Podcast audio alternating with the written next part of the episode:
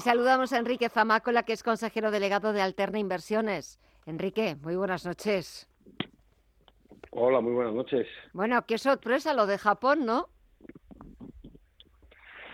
Eh, pues la verdad que he tenido un día bastante complicado y no sé qué es lo que ha pasado.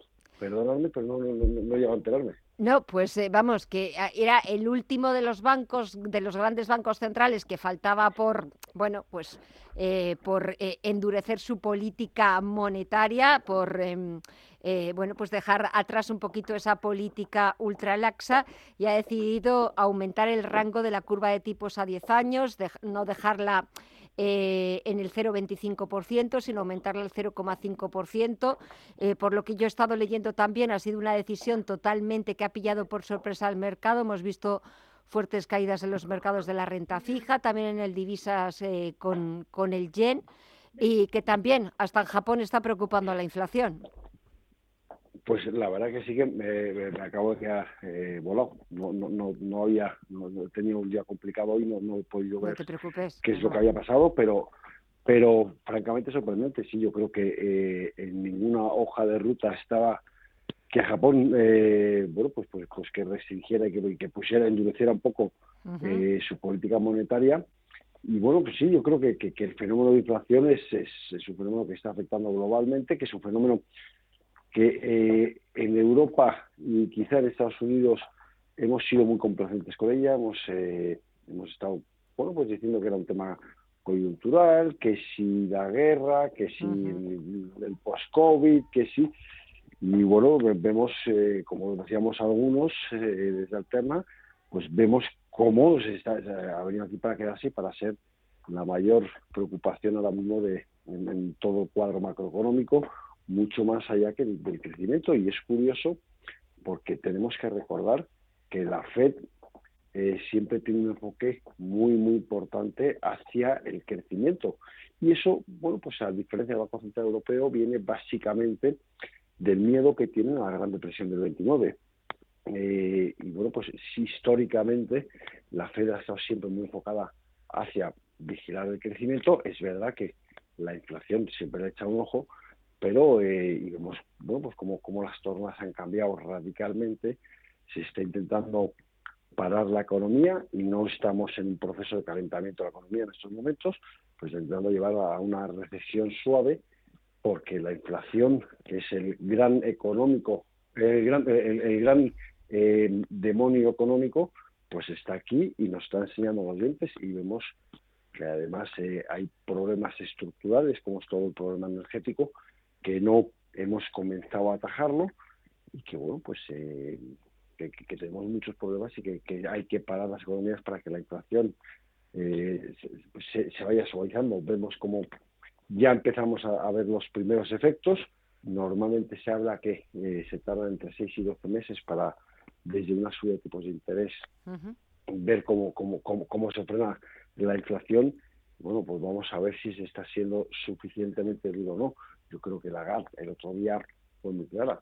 Eh, los mercados estáis siendo muy complacientes, estáis viendo, eh, no estáis lo suficientemente preocupados con, eh, con la inflación y desde el Banco Central Europeo, que al contrario que, que, que la FED, que siempre tiene un enfoque muy centrado hacia la inflación, pues están muy, muy preocupados. Eh, es cierto que este 2022, que estamos ya casi, pues nada, nos queda poquito más de una semana para ponerle punto final, para colocarle la guinda o el lacito. Es cierto que han sido protagonistas absolutos los bancos centrales, lo siguen siendo en su lucha contra la inflación, eh, intentando utilizar todas las herramientas que tienen a su alcance, eh, toda la munición posible para para doblegarla, para que vuelva a esos niveles del 2%. Y me da la sensación de que 2023, mm, sobre todo la primera parte de 2023, vamos a seguir muy pendientes de cualquier decisión, de cualquier reunión de los bancos centrales. Faltaba Japón y ya también hoy nos ha sorprendido. Eh, también estaremos pendientes de la inflación ¿Y tendremos o no tendremos recesión? Porque hoy en España hemos visto las previsiones económicas del Banco de España, eh, habla de un crecimiento de la economía española, lo ha revisado una décima al alza del 4,6 para 2023 del 1,3, alejando un poquito la, recesión. ¿Nos vamos a librar? Bueno, yo creo que desgraciadamente eh, las previsiones económicas que del gobierno, pues eh, no, no hemos aceptado una, y entonces yo creo que hay que mirarlas con, mucho cuidado. Yo me temo que es bastante probable que en Europa, por lo menos, vayamos a una recesión y vayamos a una recesión. La gran pregunta es si va a ser profunda o no. Esa va a ser un, poco y, la duración que va a tener. Eh, hay que tener mucho cuidado. Y yo creo que lo hemos comentado en reiteradas ocasiones, eh, con pasarse de frenada. Igual que tardamos mucho en reaccionar ante las subidas de tipos de interés, ante la subida de la inflación, subiendo los tipos de interés, pues hay que tener mucho cuidado en hasta cuándo vamos a subirlos. La verdad que los bancos centrales vuelven a tener un papel francamente difícil. Eh, yo creo que, que, la pregunta de cara al 23 es, ¿vamos a, contener, a, conseguir contener la inflación o no? Y a partir de ahí sí que vamos a poder empezar a pensar en crecimientos, empleo, etcétera, etcétera, etcétera.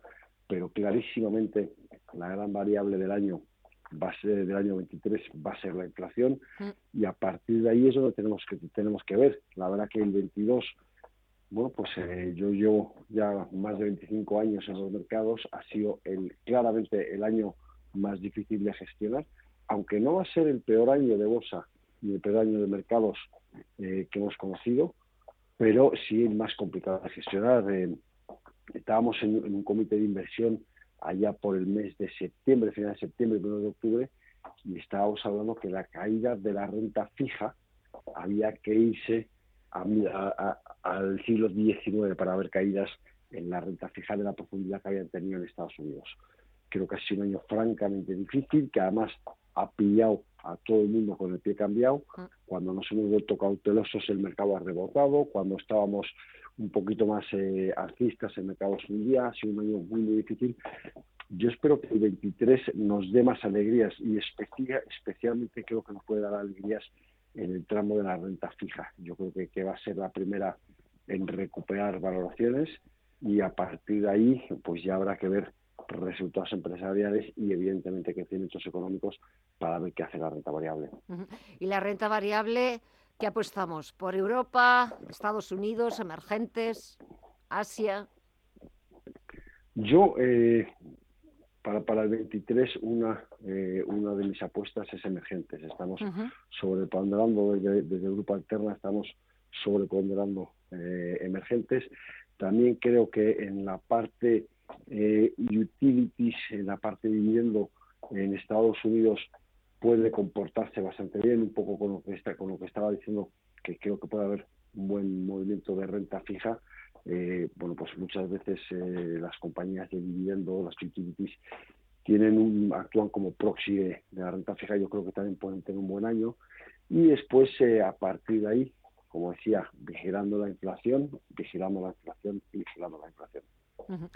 La verdad es que ya podemos pedir a los Reyes Magos que, nos den armas y a los bancos centrales más para luchar contra, contra la inflación y sobre todo también porque Enrique, en esa lucha contra la inflación llegará un momento que, que, me da la sensación de que ya ha llegado, de que los bancos centrales van a preguntarse si qué es lo más importante o lo que menos daño hace, si controlar la inflación o, controlar que la economía no, se, no entre en una recesión y no se nos vaya al traste. Me da la sensación de que ese dilema ya lo están teniendo. Sí, absolutamente, eso, lo tienen y eso lo comentaba, que la, dificultad que van a tener en el equilibrio eh, para, para medir bien las subidas de tipos de interés. Eh, pero tampoco nos podemos olvidar que no son solamente los bancos centrales, que eh, la inflación la tenemos que contener entre todos, desde es muy especialmente desde el gobierno. Tenemos que mm. tomar medidas eh, para, eh, desde, desde el gobierno, medidas de planificación que nos permitan, bueno, pues, mm, por ejemplo, pensando un poco en el sector energético, que es uno de los grandes drivers que, de la inflación, que los precios energéticos están altos y parece que se van a mantener altos. Hoy tenía una reunión con un inversor eh, con un industrial, perdón, que me comentaba Enrique en Vitoria, en, en, frente al País Vasco, en, frente de Vizcaya, tenemos un saco de gas que nos podría dar energía para los próximos 30 años. eh, pero políticamente se ha decidido que es mejor no extraerlo. ese tipo de medidas son, Las, son las que son muy peligrosas. Eh, hemos hablado muchas veces de, la energía nuclear. Mm. Eh, yo estoy totalmente de acuerdo con la transición energética. Creo que hay que tenemos que cambiar nuestros hábitos de vida y todo eso es un poco son cosas que podemos seguir haciendo entre todos. No solamente es labor de los bancos centrales, creo que muy específicamente de los gobiernos que deberían estar más preocupados de lo que están de los problemas reales, mucho más que de los problemas, mm, bueno, pues que nos vamos inventando para distraer. A mí me sorprende cuando leo los periódicos, cuando veo las noticias, que estamos hablando de cosas que de verdad no son las que debería preocuparnos y que nos están sirviendo de distracción. Yo creo que es muy importante tener un gobierno y tener unos, unos gobiernos, esto no es un tema solamente español, es un tema de unos gobiernos que estén centrados de verdad en los problemas reales de, de, los eh, de sus gobernados y que además eh, bueno pues tengan un poquito de visión de estado y no seamos tan cortoplacistas mm. eh, intentando cambiar las reglas de juego ese tipo de cosas yo creo que es muy importante tener gobernantes serios que tengan visión de largo plazo que llevamos muchísimos años sin verlo eso también se lo vamos a pedir a los Reyes Magos o a Papá Noel, porque también es para, para empezar la, la carta con, con, esa petición. Enrique Zamácola, consejero delegado de Alterna Inversiones, muchísimas gracias como siempre por estos minutos, por tu análisis. Desearte que pases una de las mejores Navidades. Eh, aunque todo se esté encareciendo y sea un poquito más cara que la de otros años, pero te deseo igualmente que pases una muy feliz Navidad y hasta pronto. Un fuerte abrazo y gracias como siempre. Muchas gracias y muy feliz.